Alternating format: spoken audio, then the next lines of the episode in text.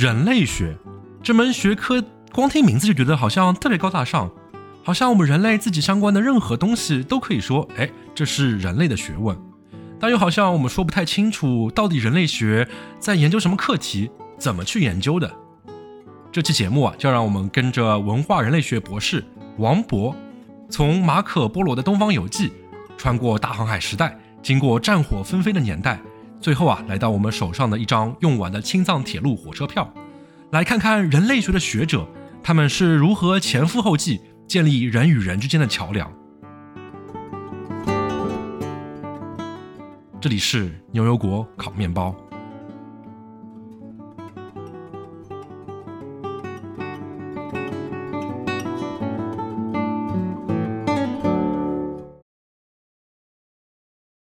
大家好，欢迎来到新一期的牛油果烤面包节目。哎呀，今天我们感觉要聊一个非常宏大的话题。我觉得这，我跟朋友介绍这个话题，大家听这个名字就吓死了。我们要聊一聊人类学。我们作为人类，要聊聊人类学。人类学是什么？人类学要干什么呢？那我们今天非常荣幸的请到了文化人类学博士王博博士，给大家聊一聊人类学。大家欢迎。嗨，上嗨，大家好。我是王博，很开心能来到牛油果和面包节目。牛油果烤面包，牛油果烤面包节目。呃，可以听得出来，这个王博博士还是有点紧张啊。很多朋友，我跟大家聊，其他朋友聊到人类学的时候，他们都第一反应就是人类学到底是干嘛的？就大家好像感觉好像听到之前说啊，物理。化学或者说历史学、社会学，感觉好像它都是一个分类比较细的一个学科。然后听到人类学，大家第一反应都是哇，就是我们就是人类，人类学到底研究什么？所有我们东西都叫做人类学吗？那可以给大家大概介绍一下，就是人类学它到底是怎么定义自己？它到底怎么说？我们到底要解决什么样的问题？不然的话，大家觉得好像所有的问题都是人类学的问题。对对对，我觉得这个翻译。一方面来说是准确的，因为人类学就 anthropology，anthros 意思就是人类，但它更多的是关注这个起源，还有形成差异，还有行为方面的，所以说它应该就是不是说是跟，比如你可以想到鸟类学或者什么这样类似的，但是我觉得你要非要那么说的话，它的确是关于人的。就比如说，你研究历史、研究啊社会，或者说研究生物学，嗯，那你研究这个自然环境也好，就是社会现象也好，但是从人类学的角度来看的话，就是说，他们 我们会问是人在哪里，就是说对人的影响在哪里。就是人类学，它首先考虑的就是人这个方面的问题。就算你研究气候变化、研究环境污染，就诸如此类各种问题的话，那人类学的首要的关注点的确就是还是在人类。但它并不是说就是凭空形成的。最早的时候呢，就是人类学得益于人类的呃航海啊，就是这种探索，然后突然发现这个世界上。生活着各种各样的人，就之前呢，你也肯定有一些旅行家，然后会有一些游记，但是那些都是二手的，就是那个时候书本的知识不发达，也没有网络，所以是道听途说的，或者是传教士，对，就马可波罗是吧？马可波罗对中国的形容，对啊，就像 一个故事呃讲一遍，然后可能这写听的人写的人，然后再重新再讲一遍，就这个传上几千里的话，那这个版本就很不一样了。所以说一开始的话，就有人就开始写百科全书，他就说我就想写一下，就就是这个整个地球上所有的人类是怎么样生活的，他们有什么样的共同点。就相当于以前百科全书时候，比如说我们有这个鸟，你这个鸟长这个样子，啊，这个牛长这个样子，然后哎，那边有一些人，他跟我们一样都是人，但是他们比如说他们行为不一样，他们的习俗不一样，所以说啊，那我们还是要研究，我们都是人，但是不一样的人。对，有点这个意思。我觉得后来。随着这个旅行的就越来越普遍，一些这这种学者就是在家里面，然后做学者的人，突然就有机会，就可以随着比如说殖民的政府啊，或者什么其他的军队啊，然后他就可以随行一起，真的亲自去那个地方，因为他受过一些培训，然后所以他去了那个地方，他才去跟当地的人去交流。这样的话，他们就做了很多，就是当地第一本的字典、词典，记录当地所有的，比如说食物啊、习俗啊、文化啊，就各个方面的书。然后他们就收集各样的知识，甚至后来就是有一部分人类学家，他觉得说有很多这种原始的文化在不断消亡，所以他们在不断的记录，不断的把它放在博物馆，就感觉是在呃拯救这些文化。那感觉好像在那个时代，就是那些可能都当时都不叫自己人类学家吧，给我感觉就像是，因为之前呃我们请到小闪博士也聊过一期植物学嘛，就感觉好像那种画风就很像，就相当于是一些呃对知识有渴望的人，然后到了那个地方，比如说植物，就是早期的植物学家可能说到了那个岛上面去采集，哎那个。嗯，这个树长这样，果实长这样，然后它是怎么收成的？然后画那个小小本本那个画图画下来。那是可能早期的人类学家就是到了那个地方，说，哎，那边的人长这个样子，那边的人平时的时候，呃，生老病死是这样的，他们会有这样的习俗，然后画脚册子画下来。嗯，有一定道理，我觉得可以这么说，因为至少就是人类学家、植物学家，或者说动物学家，还有心理学家，在早期的话，就也指的是十九世纪。嗯，早期呃十九世纪末，嗯然后我觉得这个时候，我觉得我自己理解就是他们都是朋友，就是他们都是，比如说都是剑桥大学的，或者说是都是伦敦的，然后他们一起去都是朋友，他们都认识，所以从这个意义上讲的话，就是说他们是有关系的。但是我觉得它还是有区别的，就比如说人类学和心理学就不一样，然后心理学它第一要义就是说我们要客观的去研究人类。人的行为，然后研究人的心理，那这样的话，我们就不能就是介入，这样的话就会影响到研究结果的客观性。所以说，他们心理学家都你可能会穿西装革履的，然后去跑去研究一个村里面人，可能人都不怎么穿衣服的。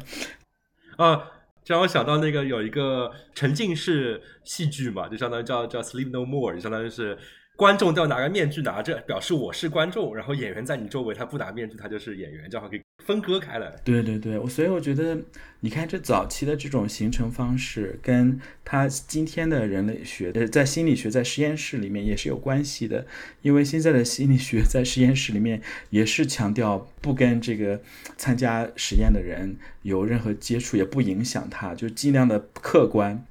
就前面放一个单 单向对对对，类似的。但是人类学就不一样，人类学就强调，就是可能他第一看到就是说我一定要跟他感觉是一样的。如果当地人不穿鞋子，我就把鞋子脱了，然后当地人就是混入他们其中。对，然后要当地人要吃什么，我也要吃什么。就是说，就是他认为你要获得真的知识，你你自己作为一个研究者，因为你也是个人，你把自己的感官就体验。然后，呃，你的心理活动这些，你都要有第一手的这样的材料，你才能写的是真实的。如果说你假装是跟他有距离，这样的话，你就失去了去了解真相的一个机会。所以，我觉得这是人类学跟心理学就非常不一样的假设，导致现在它的现在的这个学科的样子也很不一样。这让我想到了，你到一个岛屿上面，他们土著人可能这一天会有一个节。非常非常放松的一个一个都自己人的一个一个一个欢庆的活动，然后你突然西装革履站在他们之间，他说：“我靠，旁边来了一个什么人？” 然后那个典礼可能就没有办法像以前那样办下去了。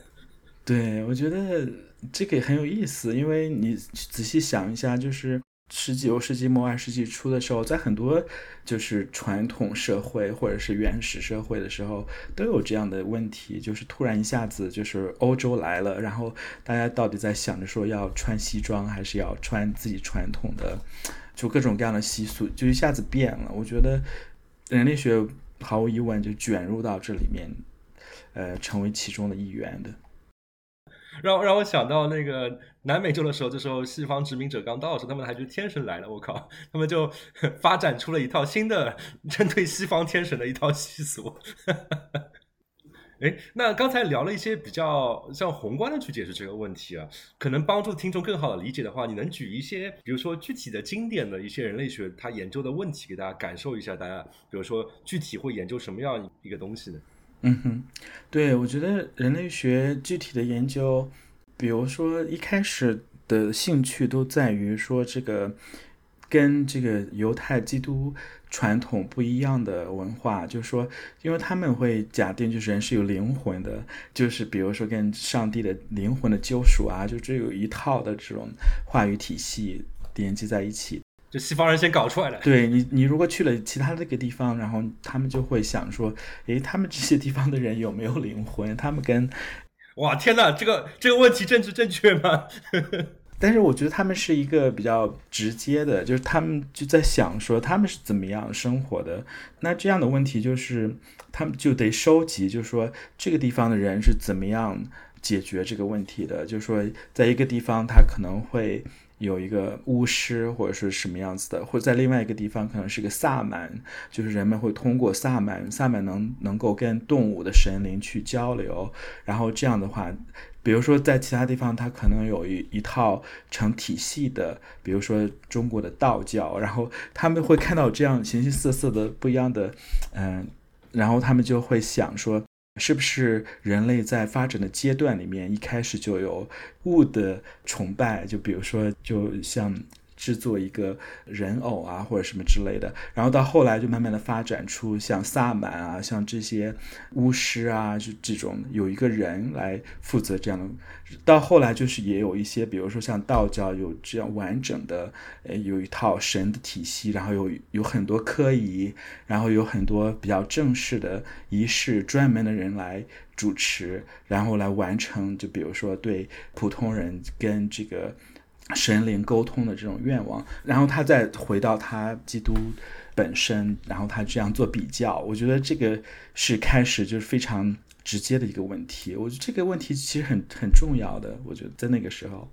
感觉这个问题就很强了，当时的时代性，就相当于是那当时那些欧洲本身就是一个宗教非常突出，是一个社会组成，包括人的生活当中非常重要的一个，实际上是精神世界的绝大部分代表吧。所以，他他以这个作为一个一个切角来看，大家其他地方的信仰是什么样子。对，我觉得你看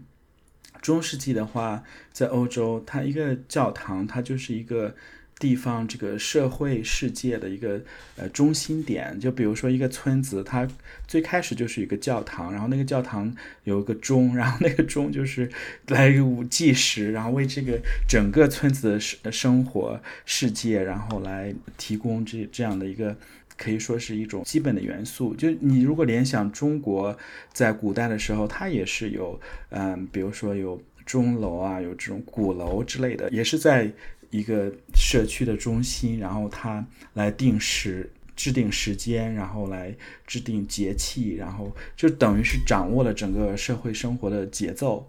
从这个来出发，比如说你欧洲人移民到一个地方，就是到殖民地，他也会就是呃先建一个教堂，然后围着那个教堂建很多社区，这是 这也是他来计划很多新的就是这个殖民聚居区的一个方式。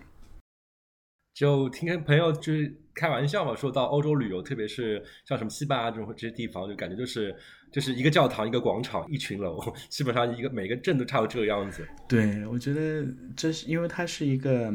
世俗的，还有这种呃神圣的这种世界的。中心，它同时又是一种非常有公共性的，因为它所有的公共的事物，也就也都是在这周围。就算你你现在看这些所谓的农贸农民市场，也是在这个市中心，也是在教堂附近。其实你联想一下，跟中国古代的都城城市的也很类似的，因为中国古代也有这种钟楼、鼓楼，然后它旁边也有一些呃东市、西市，就是这些可以进行贸易的地方。我觉得。这说到底，这是一种世界观的一种展演，然后而这个教堂是在里面的位置是比较中心的。哎，但我还蛮好奇的，就是就感觉好像特别是一开始的时候，这种人类学的研究是一个非常一个站在自己视角，就说哎，我们是这样组织的，我们有教堂，我们有上帝。然后来看看你们的上帝和教堂是什么东西哦，可能有个对照物。但是比如说像像可能什么某个海岛上面土著居民，可能他并不是这样一个社会组织形式。那当时人类学家我就蛮好奇，他们会遇到什么样冲突嘛？就是哎，找了半天，哎，你们没有上帝怎么办？对对对，我觉得这个呃，的确是有局限的。就就算是你有怀着有多么宽广的心胸，然后去理解一个新的地方，然后你未免就是逃脱不了，就是你从自己的视角去看其他的。我觉得做的比较好的一个例子。就是有一个人类学家叫马林诺夫斯基，就是马林诺夫斯基，然后他是一个呃英国人，波兰裔的。他是个什么时代的人？他应该是十九世纪末，应该是在一战的时候，然后他就被困在了太平洋岛上，然后他就暂时回不了国了，因为在打仗，然后他就被对被迫在这个岛上待了两年，在这个两年时间内，恰巧就是。被迫成为人类学家是吧？被迫他发明了人类学的一个重要的研究方法，就是田野调查。啊，对，然后这个田野调查的方法就是他为了打发时间，他就不得不跟当地的岛民住在一起，然后就不断的去了解他们的生活。嗯，甚至就是最比较让人吃惊的一点，就是说他在这些岛里面，就是发现当地有一种。这些岛是一个岛链，岛对岛之间是有贸易活动的，但是在贸易活动的同时，他发现有一个在经济贸易之外的有一个礼物交换，然后他就发现呃交换的主要有两种，一种是项圈。就是像项链一样，但是它是一个圈。另外一种叫臂环，就是在胳膊上的一个很宽的。这两个都是装饰性的，但是它是非常有个人性的，就是说一个跟一个长得不一样，它都可以能追到好多代。所以他就发现，就是这些人在交换这些，就是我给你一个项圈，然后你给我一个闭环。就是这个跟普通的花钱买东西是另外一个系统，对，是不一样的。就是谁给谁交换，然后我的呃项圈给谁，完了我从谁那里拿闭环，这些都是有规则的，不是随便的。然后呢，他就会发现，就是说一个人在交换的过程中，然后他可能会他只往一个方向去交换项圈，另外一个方向来收这个闭环。这样的话，就是这个马林诺夫斯基，然后发现。这个其实是一个呃圈儿，然后这个交换的圈儿，他把这个叫库拉圈儿。他意思就是说，比如说项圈永远是顺时针，闭环永远是逆时针。那那我怎么知道？就比如说我新认识一个人，他在我左手，我就给他项圈；我给他在我右手，再给他闭环嘛。呃，这个应该是他都是有有比较固定的这种方式，可能是通过世代的这种传，比如说我们这个家族的可能跟另外一个家族只用来进行互换，然后可就跟其他家族就没有，或者说呃这关系因为它比较固定，所以有有的人可能他爷爷的爷爷做的一个项圈，可能就过了多少年，然后又回到他的手上。怎么感觉像是那个送月饼送了一圈之后，收到自己送出去的那个月饼？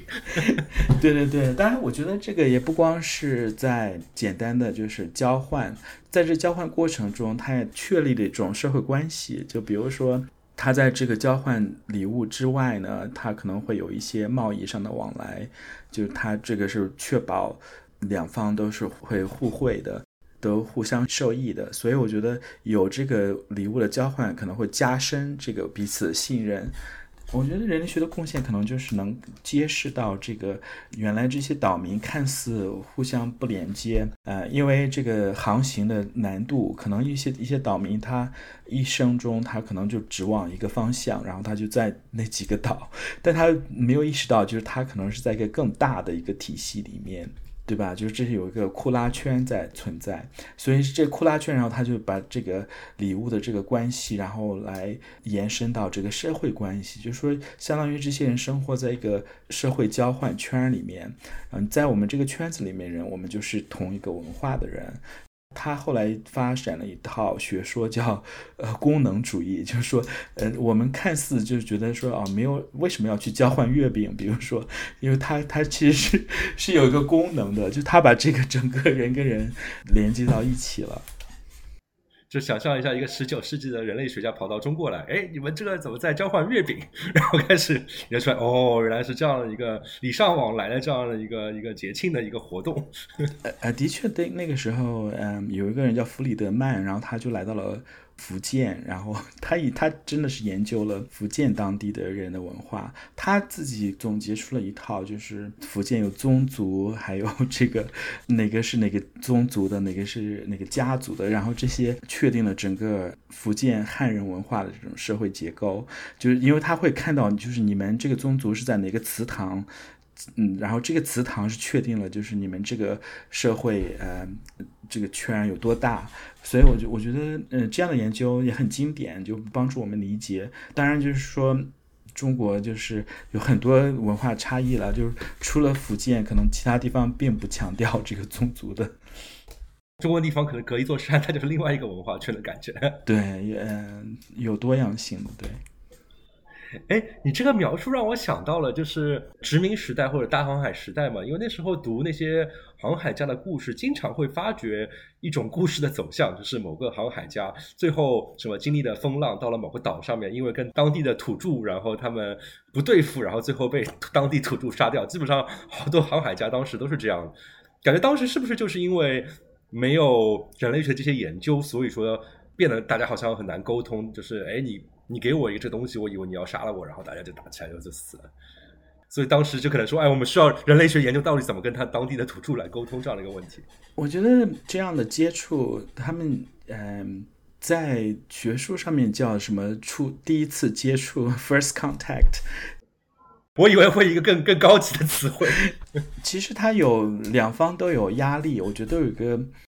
就是非常迫切的想把对方就纳入到自己的这种世界观里面，就你突然就是说，呃，来了一群人，然后你你不知道如何定义他们的时候，你可能会想着说，在我的这个已有的这个世界观里面，然后他们应该算是哪在哪里，我把他们摆在哪儿。然后这样的情况，比如说这个库克船长，他就到这个大堡礁这个地方，他就碰到了，还有这现在的这个夏威夷的地方，他就碰到了土著人，然后。他们呢，就是互相来去想象对嗯彼此的，可能这库克船长他以为他找到了印度，然后因为他们在找找香料，然后这个本地人他可能觉得说啊这些白人可能就长得就可能跟他们当地的仪式，比如说他们的祖先去世了，然后他们会会变成一个神灵，然后那个神灵的话。活见鬼了是吧？就是看到库克。对对对，神灵的话是是脸是白的，就是全身是白的。然后他们，所以他们有互相有这样的一个呃错位的这种会对对方的想象。哎，我再蛮好奇，就是中国人第一次看到白人会不会这样想？哎，我靠，黑白无常的那个白突然突然显现了是吧？对，应该也是类似的一种情形。我觉得其实它有一种危机感，因为你突然会觉得说，哎。我看到这样的人，然后我怎么样把他去解释他，然后怎么样去，就是觉得说，在我的这个体系里面也也是有道理的。我觉得这个是一个嗯非常迫切的需要解决的问题。尤其是这个库克船长呢，我那跟当地的当地的人家有国王，还有这这些体系，那那他们的关系是什么？我觉得这个也是非常。值得考虑的，就包括就是回到刚才讲的这个库拉圈，因为这样的一个，就突然当地人发现原来有这样的一个交易礼物交换在在里面，你突然比如说有一些人可能他可能就是有一些动机不纯，他就会觉得说，哎呀，我我应该赶快也要参加到这样的库拉圈里面，比如说我拿我就是比较残次的，或者说比较嗯。不值钱的呃项圈和和闭环，我也跟这些人搞在一起，然后我也加入他们的，就这样的话，你这样转一圈，然后你我是不是可以得到一些比较独特的 项圈和闭环？我就不跟他们再交换，我下一年我又拿出我比较。跑了，不是我下一年可以拿出更便宜的，或者说其他的，我又这样交换一圈，我又拿到新的，就是他他通过这样来敛财，然后就是收集各种呃独特的呃项圈闭环，这样的话就打破了就原有的这种生态系统，对吧？然后你从里面就等于是，就是邪恶的人类学家做的事情。没有，我觉得这这些主要是一些就是外来的人。我说的这个意思就是说。不是一个非常单纯的，就是说啊，两个文化不一样，然后就是互相想的可能不一样。这其实这是一种比较，嗯，也有很多功利的因素在里面。比如说你刚才讲的南美的那些殖民的人是为了找黄金白银的，所以他们就找了很多白银。嗯，包括就是其实，在嗯清大清王朝的时候，其实那个银子大部分都是来自南美的。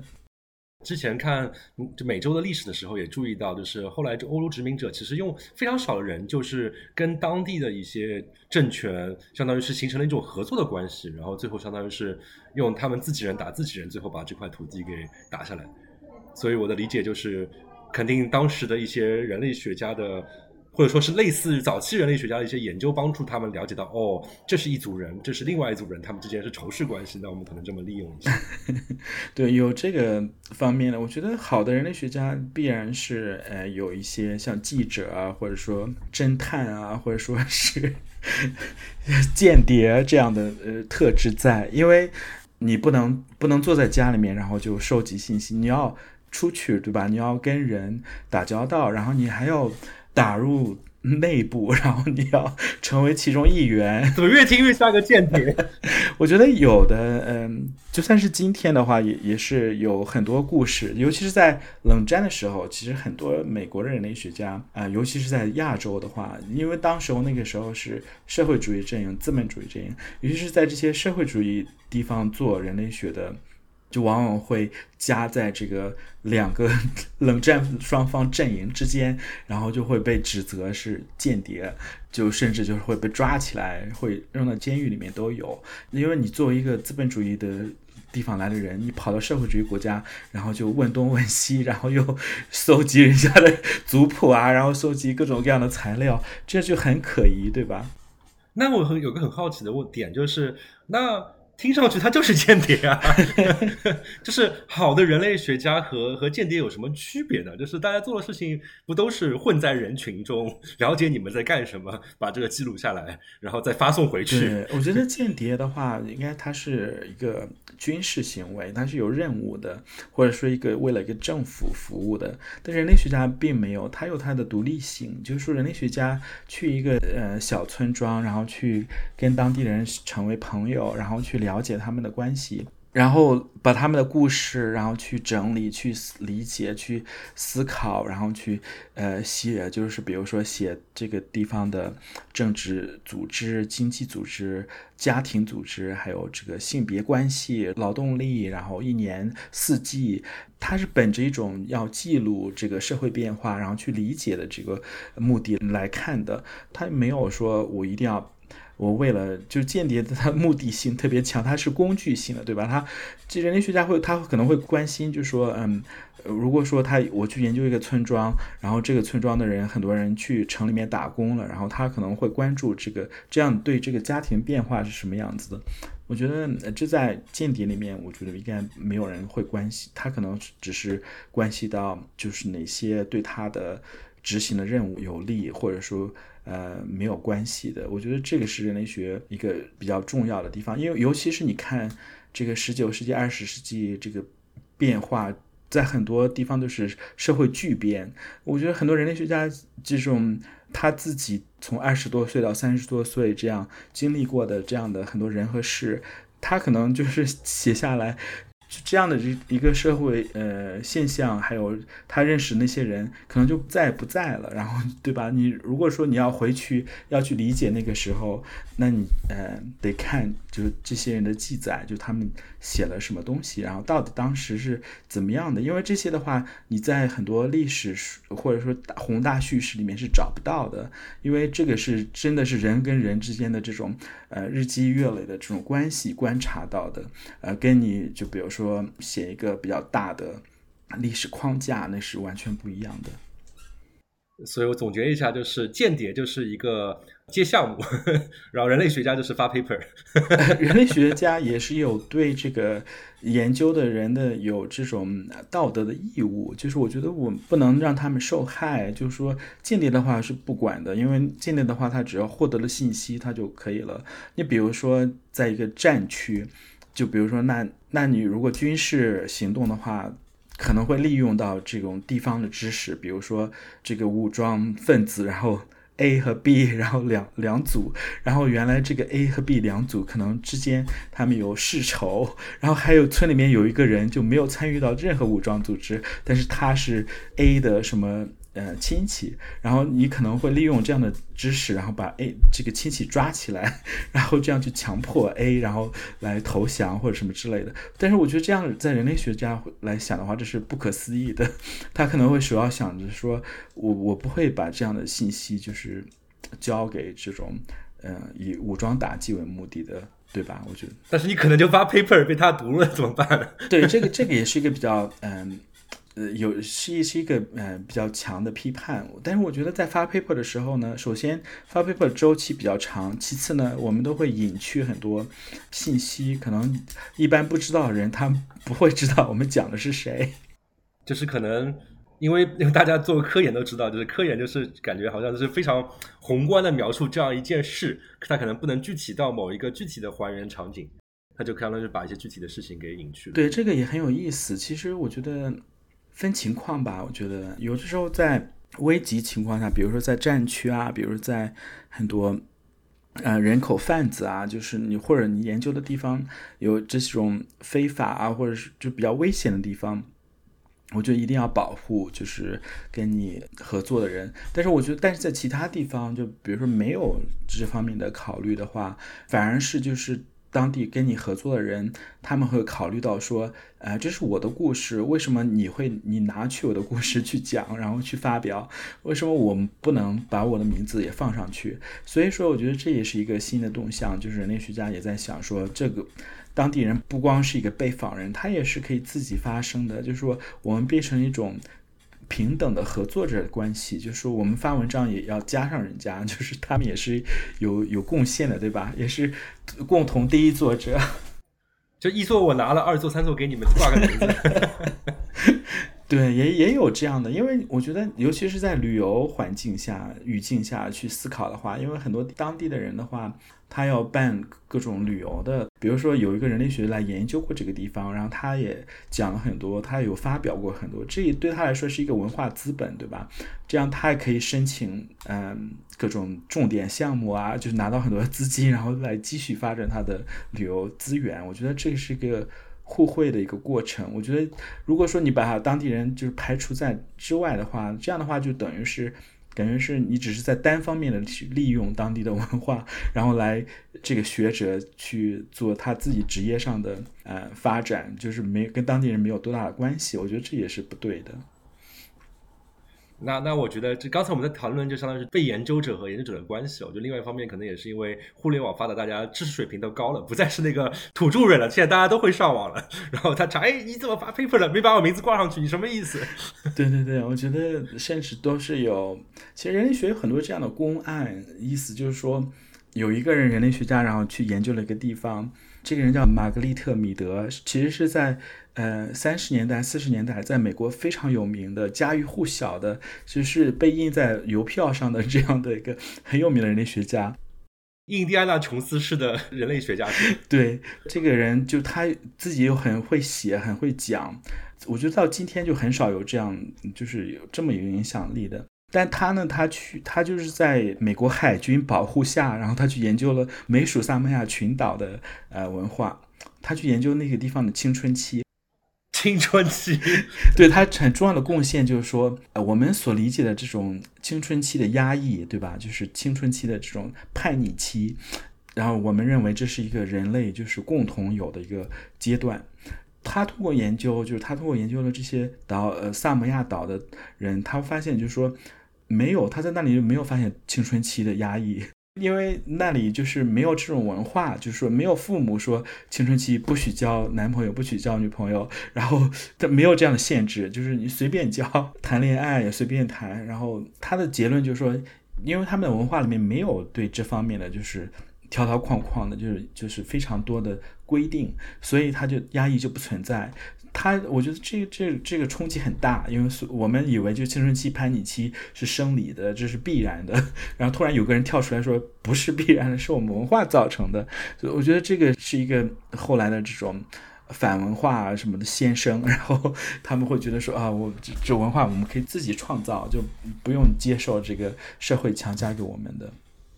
哎，这个例子很有趣，因为刚才都是说我们作为一个研究者去研究跟我们不一样的这样的一个文化，就是我们的目的是要了解不一样的对方的文化。但刚才你的例子相当于是我们通过去研究对方不一样的文化，突然发觉，哎，我们以为我们文化是这样的，其实不是这样的。对，我觉得最终还是回回到就是对自己的认识。对，因因为你你要去研究其他地方的话，你说到底就是说你理解了当地人是怎么样子的，那么你回来再看自己的话，你会反思，你会说，哎，我们这样做合不合理？然后我们是不是有一个新的方式？我觉得这个是也是一个，因为人类学一直在做这样的，就感觉是我们好像是。在不断的推动这个社会，在反思自己，然后在想这个我们的边界在哪里，就是是什么样的呃文化把我们塑造成了什么样的人，什么样的行为，我们可不可以去跳出这个框架去思考其他的东西？像比如说在藏区的话，他们的婚姻方式是多种多样的，就是有一夫多妻，有一妻多夫，这在。当下里面是比较独特的，因为有很多文化里面，它可能只有一夫多妻，有有一些，但是最主要的还是一夫一妻是主流的。嗯，当时就是在这个婚姻制度方面，呃，有很多研究都是来自于藏区的，就是啊，这也可以，然后会说，那那为什么这些不可以？然后就开始说，哦，那我们自己想的是不是有点问题？对，我觉得也触发了，比如说有一部分人。他在美国的话，他会去想说，其实他们会反思，就是一夫一妻，其实这个是历史很短。他们会反思这个婚姻是什么，然后他们会想这个国家。就是介入了这个婚姻，是来控制这个人群，然后来达到税税收，来达到这种生育，达到呃医疗，还有这种各种各样的福利，就因为这个是通过婚姻和家庭来实现的。如果说没有这些的话，那政府不是乱套了？他必须要依靠于这样一个一个的原子化的家庭来来帮他实现这些功能。但我听起来就是感觉，对于人类学家来说，突然发现一个村没通网的地方，就是没有被现代社会污染的一个一个岛，岛上面还有一群人，然后他们可能自己发展了很多年。对于人类学家来说，哇，又是一个干净的参照组，赶紧去看他们哪些跟我们不一样，然后再看我们哪些以为理所当然的事情，可能又不一样了。我们可以再去研究这些东西。对，我觉得这可能是，当然这不是真的，我觉得，但是这是一种。比较真实的这种叫浪漫主义的想象，我觉得，哈哈，浪漫主义吧。对，因为你会觉得说啊，这个地方有一个没有污染的，或者说没有接触的地方，我觉得是不存在的。其次来说的话，可能是职业病之一吧。然后，当你在一个地方待的比较久，然后跟当地人交流比较多的话，你可能会觉得说，我是这个地方的代言人。然后，你如果要再来一个人类学家要研究的话。你不许来我这个村儿，你去别的那个村儿去研究。就是人类学家还会占地盘吗？这这些这几个岛是我的，你去那几个岛去。对对对，如果说你要研究一个跟之前研究过的人完全一样的村的话，首先第一的话，这样的话可能就是你做不出来新的东西；第二的话就是。你如果做出的结论是相反的，这样的话，你们就可能会成为仇人。我觉得这个，这个是历史上有很多公案都是，嗯，刚才讲的那个萨摩亚岛的人，就是说，就是交换闭环，没有青春期的那个，对，然后过了可能有二三十年吧，然后有一个另外一个人类学家，然后他就跑去那个同样的岛去研究同样的人，然后他就指出。之前的那个研究各种各样不可靠，然后，然后他得出结论说这个地方还是有青春期的，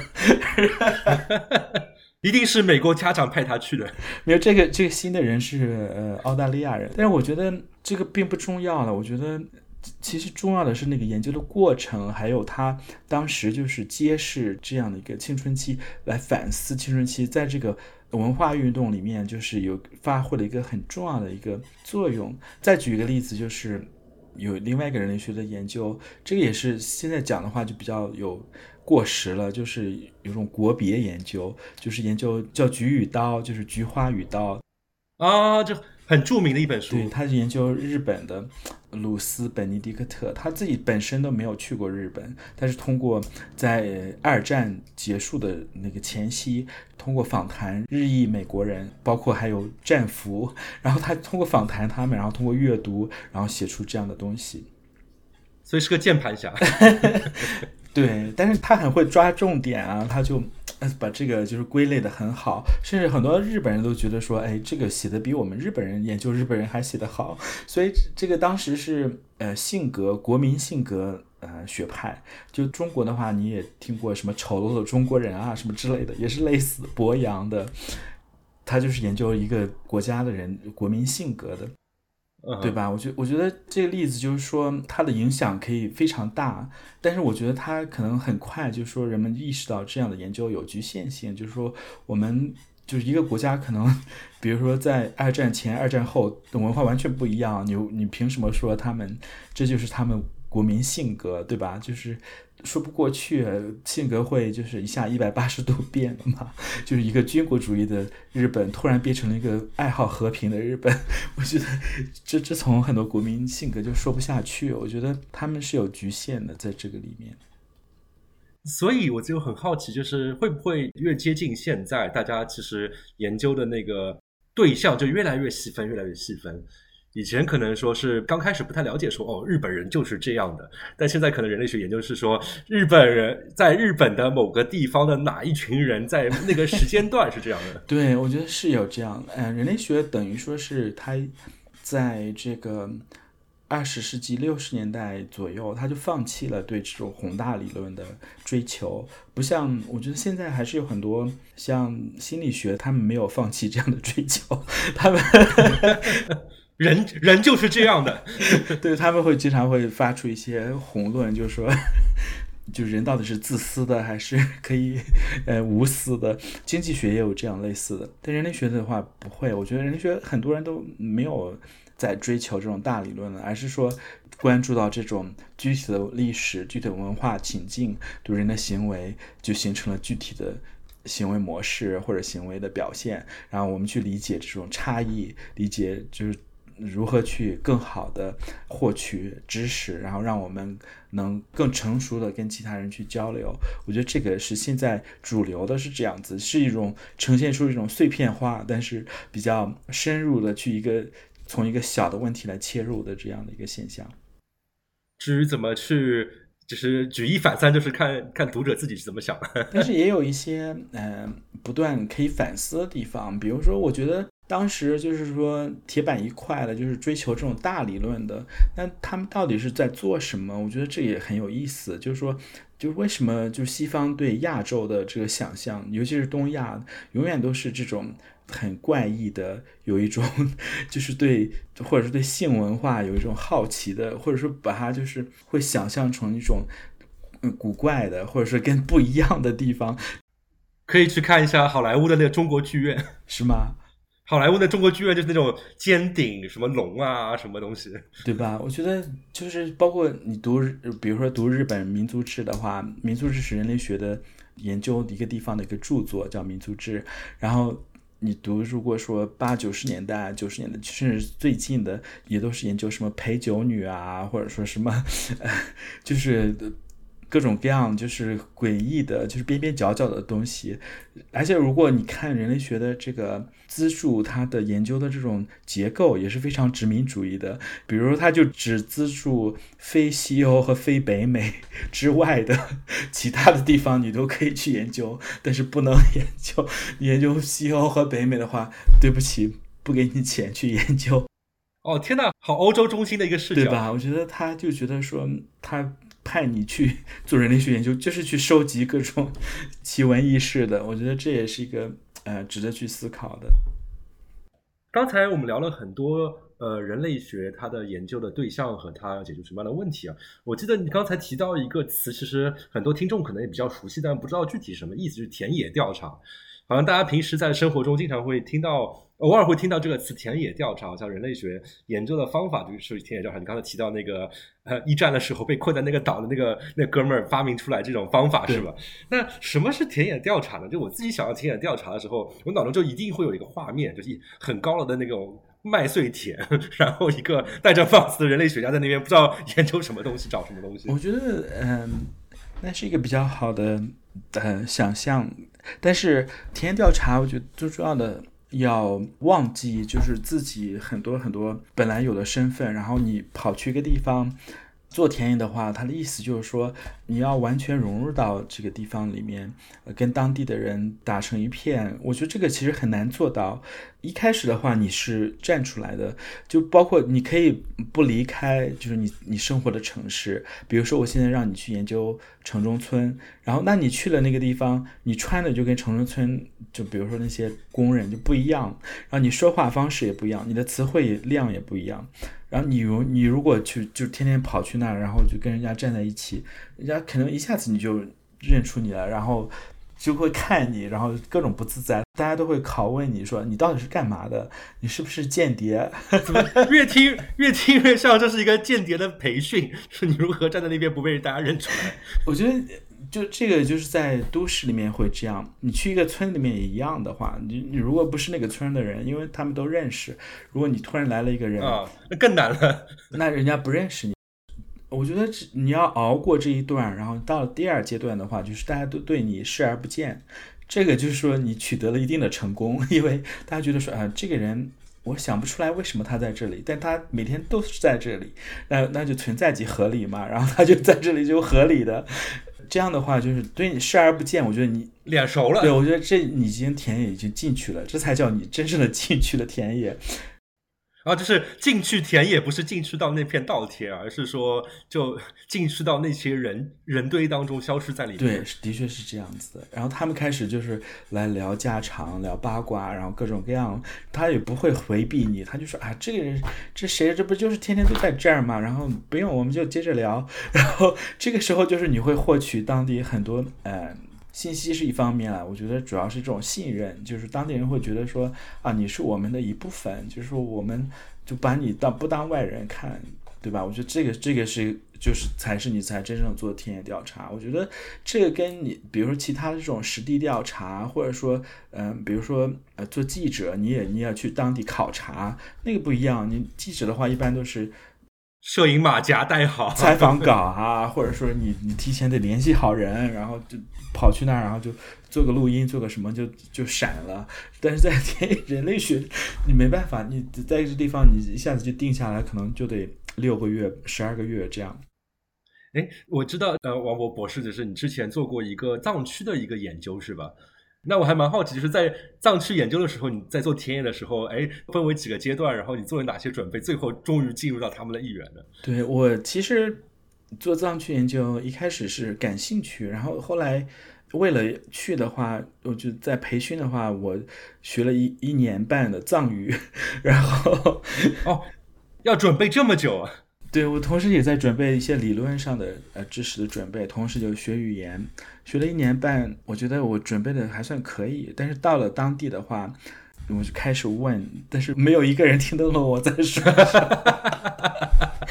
他们在说话我也听不懂他们在说什么。然后后来就没办法，就在找人，然后呃联系，然后帮我找到了一个家，然后住下来。我才开始慢慢学，包括跟在那个村子里面跟那些小朋友们学，就是这个你叫什么，那个叫什么，我才学到了当地的词汇。我意识到就是说它有方言，因为我觉得语言的话，就大家觉得说啊藏语就是一个语言，其实不是的，因 为而且我们学的就相当于是藏语里面的普通话，就是卫藏的啊，你觉得就是布达拉宫的对呀？我学学的是那里非常标准的，而且学的内容都是。这个是黄油，这个是面包，我觉得就非常西方的一个 情境，然后在那里 从来都不会用到，然后这也是一个问题。但是我觉得好处是我有这个基础，就是我学起来很快。我只是意识到，就是哦，当地人省略了很多结构，然后这个基本的语法啊什么的，我我是知道的，就有一些变位啊什么的，呃，我也清楚。嗯，我觉得一开始在这个家里面住下来，我还是大家还是觉得我是一个客人。对我就非常礼貌，然后客客气气的。对，然后后来就就变了。我觉得过了一一段时间，可能有呃两三个月吧，然后就后来呢，我我也在学会了，就是说，比如说这个这家里面的子女，然后呃住在城里面，每次回家里面，他们都会带很多这种脑白金吗？不是，就是金龙鱼调和油 啊，呃，或者说就是某一种调和油，还会带很多饵块，就是像云南那种用米粉做的这种像饼皮一样的东西，很像 taco，我觉得。很流行，我后来也学，对我学会了这些，然后我也会跟当地人去怎么样去交流，然后包括他们去，比如说去山上的牧场，然后也会叫上我，他们也不会觉得说让我要在牧场待上一个星期有什么的，然后我会去那里再待一个星期，然后再下来，就是这一家人，就是他把我看作是其中一员吧，然后他们在做什么。不会说，比比如说有个客人的话，你得停下来，就是你你得想着这个客人照顾客人在做什么，然后你得想一个活动让这个客人去做。他们没有，他们就说你每天去牧场，然后早上挤牛奶，然后下午四点就跑去山上，然后把牛喊下来，然后再挤牛奶，然后第二天就这样重复，就每天这样重复。对，那相当于是进入这个阶段，你花了多少时间啊？可能有两三个月吧，我觉得。哎，那我还蛮好奇，就是一开始你接触到这家人的时候，你会表明来意嘛？就说啊，我是个人类学家，人类学是干这个事情的，怎么怎么样？对我，我是这样讲的。但是我觉得你这么说的话，对这家人来话，他并不理解，就是这个到底是什么意思？就是说，我记得我一开始我在想，就是说我怎么样去比较。实际的去讲，就说我我 感兴趣的是什么，然后呃怎么样去，我就想了解他们的家里的结构和文化，我会让他们画这个家里面的我们叫亲属制度的这种表格，就是这种图表，叫 family tree 或者说是家谱这样类似的画法，我就让我的这个这家人然后来帮我画，然后他就帮我画，然后我画了，我看了之后我说，哎，这挺好的，这这你家就是兄妹两个人。然后有有父母，旁边还有一些父母的兄弟姐妹，还有他爷爷的兄弟姐妹结婚啊什么之类的。然后我后来他就给我注明这是谁是谁。然后我后来发现说，诶，为什么这个人和这个人是同一个人吗？他们的名字一样。然后他说是同一个人。然后我就想说，诶，然后我就发现了，就是说。其实，在藏区文化里面，他们是没有汉人这种，就是对辈分的这种区分是非常的严格的。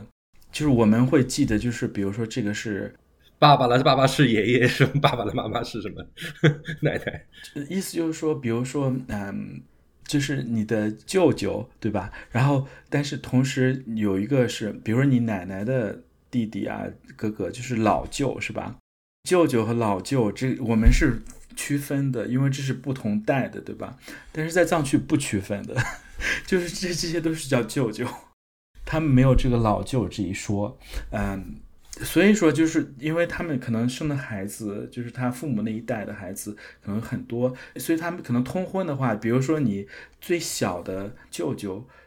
嗯，没有最大的舅舅，还还还最小的就是老姑，可能是年龄差不多的。对吧？这个是可以结婚的，在藏区的话，但是在汉区汉文化里面是一般是不允许的，对吧？就是说，因为这是跨了辈儿，辈分乱乱了，这样你都不知道该叫什么。但是我觉得在 在藏区的话是没有这个问题的，因为他们的亲属关系就是怎么样叫这个亲属的，他其实跟夏威夷啊，就是这这些文化是很类似，他们也不区分。就是美国也是类似，美国也比如说，比如说是 cousin。Cousin 是什么？表兄、表妹、表弟是 cousin，但是表舅也是 cousin，他们没有这个就是上下的这个，所以我觉得这个第一次让我觉得说啊，我以前学的人类学知识居然在这里还有还有用处，就让我能理解到就是当地的这种呃社会关系是什么样子的，是跟我是不一样的。对，那我感觉好像是做一个田野调查的过程中，就是时不时就会有政策三观的那种观察。对，我觉得的确是有这样那样的，我觉得也是互相在学习啊。比如说在藏区里面，在他传统的藏区的房子里面是没有厕所的，嗯，一般都是在 在外面解决。然后，但是在随着旅游啊，随随着这种互相交流，他们也开始在建厕所，就是，嗯，这也是一个变化。我我觉得，但是有有，比如说老一辈的人，他也不习惯厕所，他还会是宁愿就是大自然，或者说是因为他是就是那样成长的，通风好，通风好，但他没有意识到，就是他们的村子，比如说是一个一面山，然后这样拐一个弯是另外一面山，然后在另外一面山的人的呃阳台上是可以看到另外一边。可能可能他们也不在乎，对他们不在乎的，我觉得这这个是完全可以接受的，对。哎，所以我很好奇，就是对于你来说，你当时去藏区，你准备的那个课题是什么呢？我当时要研究的就是一个话题，就是旅游和发展的，就是尤其是他们这个地方把就是神山卡瓦格博当做一个非常重要的点来。宣宣传旅游的，然后但是同时呢，就是这个地方有很多固体垃圾问题，因为交通不便，因为游客量又非常大。那个时候就是村子才两百多人，然后你游客量就可能一年就是几百万，所以我觉得这么大的量的话，就是这个垃圾是只进不出，所以它就是有个很大的问题，就是那你如何处理这种？神山应该是一个神圣的地方，然后 就突然就出现了很多垃圾，然后你这样的话就是有点说不过去。然后我就在想说，哎，这当地人是怎么样调和这种关系的？哎，所以这让我产生一个疑问，就比如说你刚才说你带这样的一个问题进入到这个地方，但是你平时比如说经常会发现一些新的东西，比如说。他们对于辈分没有那么大的执着，其实它跟你之前的那个研究课题没有那么强的相关性，但同时又是一个很有意思的发现。所以我就在想，就是如何去判别一个田野调查是是好的还是坏的？比如说，他是说我们有一个具体的目的需要被达成，还是说中间其实发掘很多新的知识就好？就如何去判断它的好坏呢？我觉得这个可能标准的话，就是由他的那个。学位委员会来决定的吧，我但是我觉得就是 通用的话呢，就是说田野调查，如果你又真的进去田野的话，你就会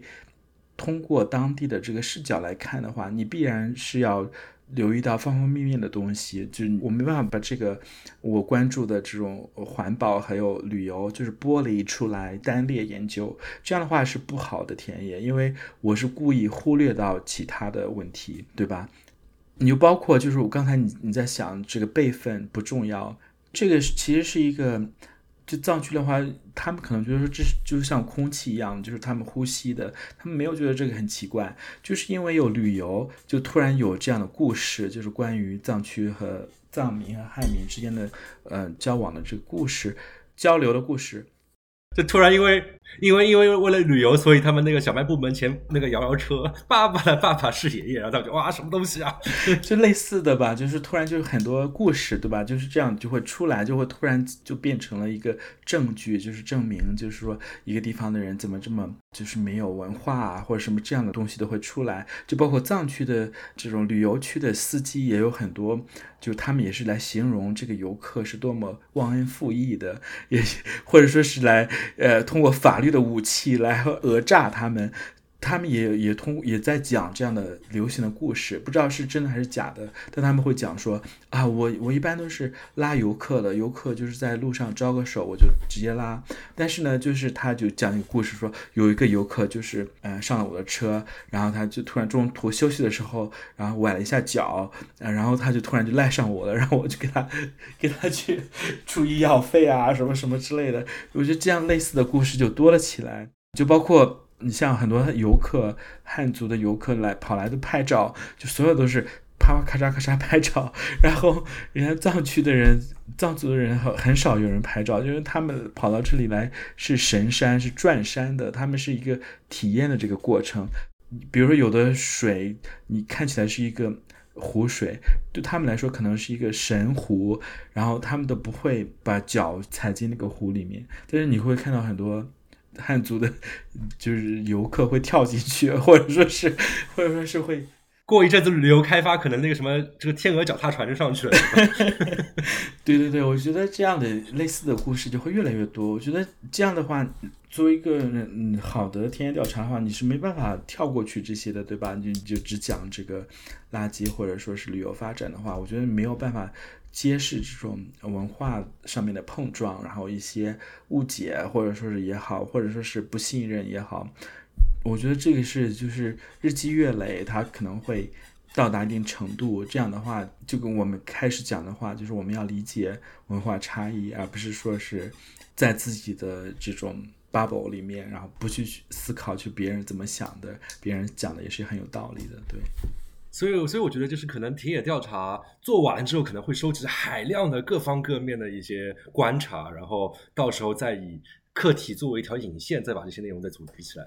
对，有点意思，而且而且，等于说你收集的很多信息，它是作为一个情境存在的。然后，当你在讲这个你的主线的时候，你这些情境是没办法剥离出去的。然后你你是把它故意再放回去，然后就让你这样的讲你主主要主线故事的时候就更有力量。我觉得，就跟你在听一个呃人类学的。调查的话，他你可能会觉得说，哎，怎么就是东拉西扯讲了很多，但是呢，但是你一个有一个主题，我觉得你再重新再思考的话，你觉得说，好像你能看到不同的观点都各有道理。我觉得这个是一个比较成功的田野。如果说他都把这些剥离出去的话，那个我觉得是可能是有作假的嫌疑。就是所有内容就为我想说的故事服务，是吧？对我，我也我也有碰到过那样，就是他们叫降落伞式的田野，就是说，哎，这个地方有有问题，他就降落伞，然后下来，然后调查一下，他就马上就走了，然后他又去另外一个地方，怎么听上去像调查记者呀？没有，这个人是真的是做降落伞式的，他也有可能有些特殊的情况，他可能是在站区做，他就跑去。几个点，然后就去专门去调查他能得到的信息。对，比如说你研究器官交换黑市场，那这样的话，有的时候是因为这个话题限制，然后你你就必须得多点式的。对，这个不要是语言学了一年半，结果那组织没了。那你可以研究它为什么没了。还还是你们会，还是你们会。所以很好奇，就是刚才比如说，还是回到刚才那个呃，旅游对于藏区藏民的这样影响作为一个例子吧。比如说，是当你田野做完了之后，这个研究出来之后，我很好奇，就是后续呢，就是这样的一个研究成果如何去落地去进行一些政策上面或者是些社区上面的一些变化。对对对，我觉得比较实际的一点就是说。我们现在的这种垃圾的分类，就是固体的、可回收的、不可回收的，然后就是厨余啊什么之类的分析。我觉得这个是一种以城市为视角的、以现代化为视角的这种。分类，我觉得并不适用于这个地方，因为这地方它有呃神山，这是一个另外的额度。然后我觉得在在其他地方没有这这一条，对吧？就是垃圾分类，干垃圾、湿垃圾，对神对神山有敬畏的垃圾和对神山没有敬畏的垃圾。对对对，我觉得这个很重要。我觉得你你要单独列出来，就一项，就是说这个可能不能叫垃圾管理，对吧？这可能会说。有一些神山相关的物品，就是这些是怎么样？嗯，关于这个物品的嗯注意事项，然后怎么样做？我觉得这个是很重要的，因为你是非常尊重当地的这种文化传统。比如说经幡，就是用布做的这种经幡，或者说现在已经变成了一种化纤做的，呃，比较便宜的这种。然后经幡，因为也在他们。藏文化里面觉得神圣的地方要挂很多经幡，而且但是这个啊，就是那个大家看到一条线上面挂很多彩色的片片布的那个是，但是你看这个不是说是有一个人来了突然就挂了一大坨，不是的，他这是每一个家庭，可能是我家来了，然后我我去挂，然后我要挂的比别人家的高一点，然后他就是 花了很一个上午去挂这个东西，然后因为这个风吹日晒啊各种各样的原因，就是可能这个倒了，这个突然在地上了。然后就很低，然后这样的话就是可能有的游客会踩踏，然后有的就会从上面就跨过去，还有的还有的游客好心说：“哎，这垃圾我帮你扔到垃圾桶里吧。”对，也有这样的，我所以我觉得这个就很很是问题，但尤其是呃。你在这个景区工作的也很多是藏族本地人，或者是不是本村的，就是可能是其他地方人，他也知道这个金幡的文化，但是游客一般来说不知道。这个人呢，如果说我给你工作，就说你的工作就是捡垃圾，然后，然后他看到这个，他就没办法处理。他说这个到底是垃圾呢，还是 还是还是经幡？对吧？把它放回去，对吧？就是如果说是经幡的理解的话，那你可能会想说，我应该把这个就把它重新要弄高，然后要弄弄好，修复好，不是说就是把它卷起来像垃圾一样扔掉。因为对他来说，他是相信这个，如果说我把这些别人家的经幡就是。费了很大力气放上去的，我把它卷走，然后扔到垃圾桶。对我来说，这是一个不好的这种卡玛。就对我来说，是个人来说，这是一个很不道德的事情。不一定是不道德，他可能会觉得说，我可能就是就会遭厄运，就是这是会降到我头上，对吧？他对他来说是这是一个不好的事情。但是如果说因为他在景区工作，他可能他的工作就是捡垃圾，但是我觉得这个就不是垃圾，对吧？他他捡的不是垃圾，所以说我觉得我的研究可能就是揭示，就是说我们应该分清楚就是这些关系，对吧？甚至就是可能当地的藏民觉得说这个塑料瓶倒反而不是垃圾。因为他觉得说，你跑到神山里面之后，你的所有的感官都要打开，就是你跟山山里面的神，跟这个山整个山就是山神的身体。就是你整个都是要互相要沟通，你要全神贯注的要在这上面，然后你突然就是跑去捡个瓶子，然后再去捡个瓶子，他觉得就是啊，你完全就是搞错了，然后你完全没有这个转山，你整个把转山转没了，然后变成了一个捡瓶子的之旅。我当时我觉得很惊讶，我说哦，然后说哦，我就是说哦，原来这个瓶子不是垃圾，所以我觉得你看，他们觉得是神山的一部分嘛。他他们觉得对他来说，这个转山是最重要的，就这个是没有关系的。我觉得他们说法也有道理，就是说有很多游客，比如说他会把瓶子，就是塑料瓶，然后会塞到一个石头下面或者什么，就说啊，我们反正看不见，就是垃圾就没有了。但他们的对山的理解是活的，就是说就跟放在皮肤的褶皱里面，它永远会出来的。这个说法是对的，因为游客去的是枯水期，然后这看起来就是石头，它其实是河床，然后到了丰水期，然后这个瓶子会飘起来的，然后你会看到很多瓶子就都飘起来，都流向了下游。然后我当时看到惊讶了，我说哦，原来我看起来就是很干净的一块地方，没有垃圾，但是一下雨，然后全是垃圾，还是你们会藏呀？一下雨就飘起来了，我觉得这个很有意思，因为我们现在。你如果去反思现代垃圾处理的话，都是就看不见，就等于没有了，对吧？我们都是把垃圾就是盖起来，就是都包起来，黑色的包起来，都看不见，就是等于没有。还有一些什么第一世界国家放到第三世界自己看不到的地方就好了。对呀，而且第一世界也各种烂，就是 landfill，就是这种填埋，对吧？我觉得城市周围全是填的满满的，然后上面铺铺一层草皮，然后看起来很绿化，但是我觉得。真的就是一些化妆式的一种解决方式，我觉得这个其实是很可笑的。但是我觉得最重要的学习到的还是要处理这种第三类的，就是在回收和可回收之外有这种神圣的物品，因为它不属于垃圾的范畴。然后而当它被当做垃圾来处理的时候，这就会产生很多这种隔阂。就会造成更多的文化的这种误解，就会让当地的人的这种压力很大，对吧？然后他们会觉得我不愿意做这样的事情，对吧？刚才那个例子就让我在想，就是刚才其实你举了很多例子嘛，包括一开始的时候可能说是到一个新的文化去，去完全不知道他们在干什么，到现在这个你做的非常非常近代的一个一个例子，可能说是大家都处在这样的一个旅游交流的这样的一个状态上面，垃圾这么一个生活中的这样的一个课题，所以我感觉就是人类学是不是随着研究包括全球化，所以使得大家就是这个学科研究的内容也就越来越贴近生活，然后。并不像之前那种那么强的一个异域风情感，对，的确是这样。我觉得，嗯，人类学对追求这种就是与众不同或者说是异域风情，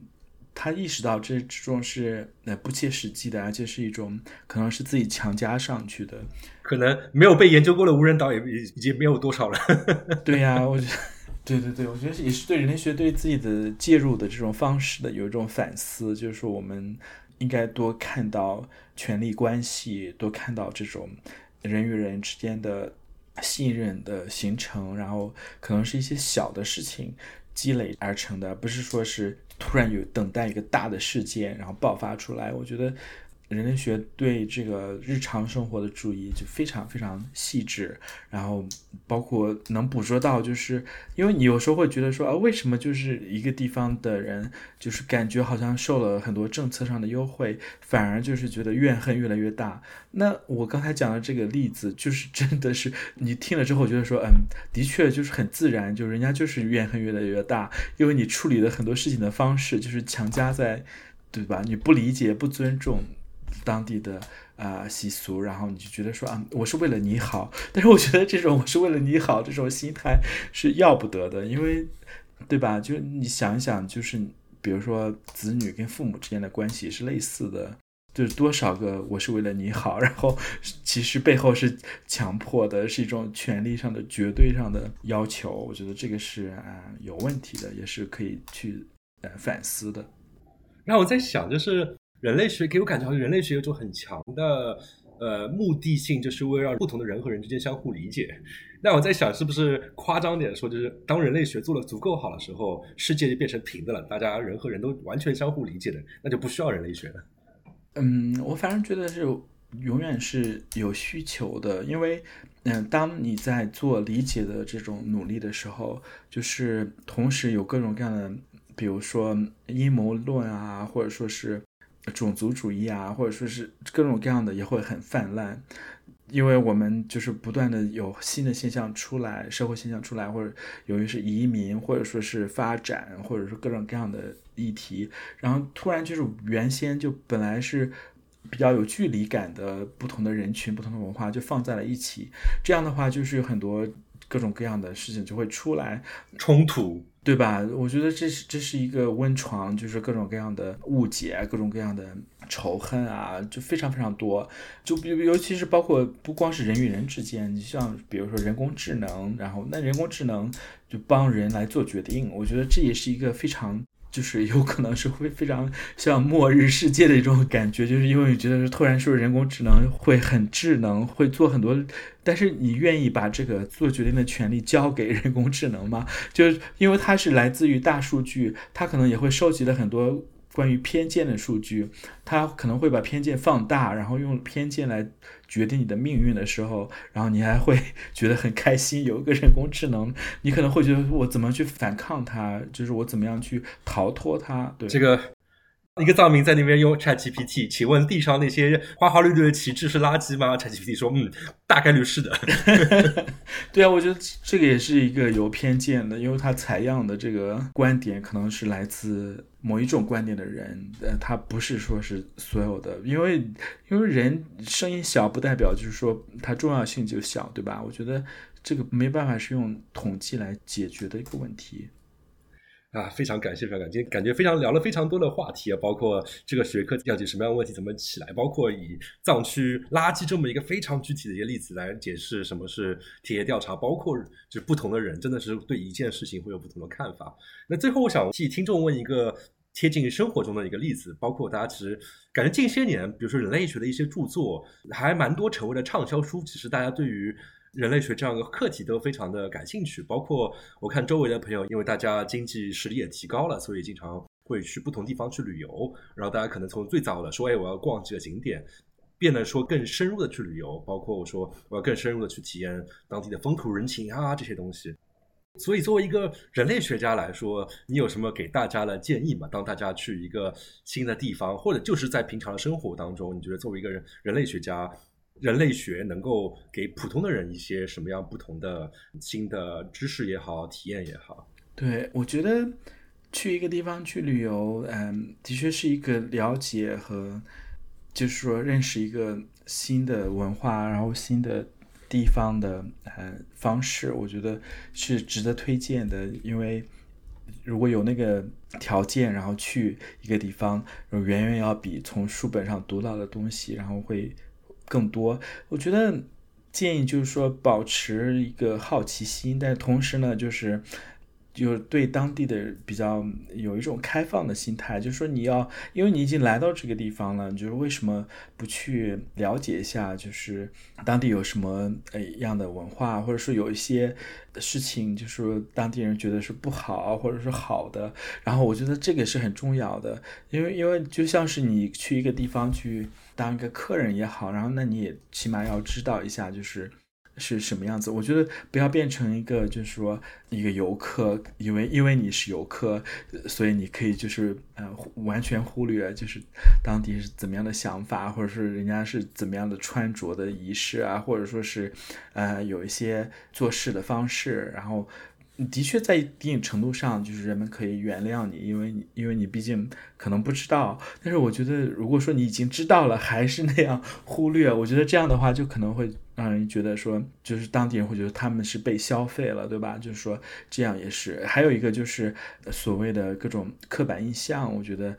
在注意自己的安全的同时呢，也是不要轻易的就觉得说啊，这个地方是危险区，那个地方是危险区。我觉得就是没有自己去做一些实地的考察，我觉得这个也是比较不好，等于是你也是加入了制造。这种扩音器，就是觉得说这个是很危险的。比如说在罗马，然后我在去之前我就听了很多关于罗马的故事，然后觉得说啊很不安全，是很脏、很乱、很差。但是我去了之后呢，我就发现其其实大家很多人说的指的是火车站附近的这种流浪汉的问题。但是我觉得也也没有 没有什么让我觉得不安全的，或者说是嗯类似的事情。然后包括也有一些就是。呃，强迫你买东西的，但是我觉得这些都是在我可以承受的范围之内。我觉得，嗯，这些例子就是说，可能是人类学给了我，让我觉得说，人跟人之间的差异可能有很多。然后我我要去理解一个地方的人，我我想先听一下，就是他们是怎么想的，然后他们为什么会这样做。然后我我想就是从各种离奇的这种，呃。故事也好，或者刻板印象也好，我想从听一下，就是当地人是怎么说的。我觉得这个好奇心，呃，如果你有了的话，这就够了。我觉得你就准备就够了，你就可以去，呃，像一个人类学家一样去享受你的旅游。因为我我想就是大家都很好奇啊，就是说，哎。如果说作为一个，比如说同龄人，或者说是年龄跟我父母差不多的人，他在这个国家他的生活是什么样子？他整天在想什么？他会想高考吗？或者说他会想，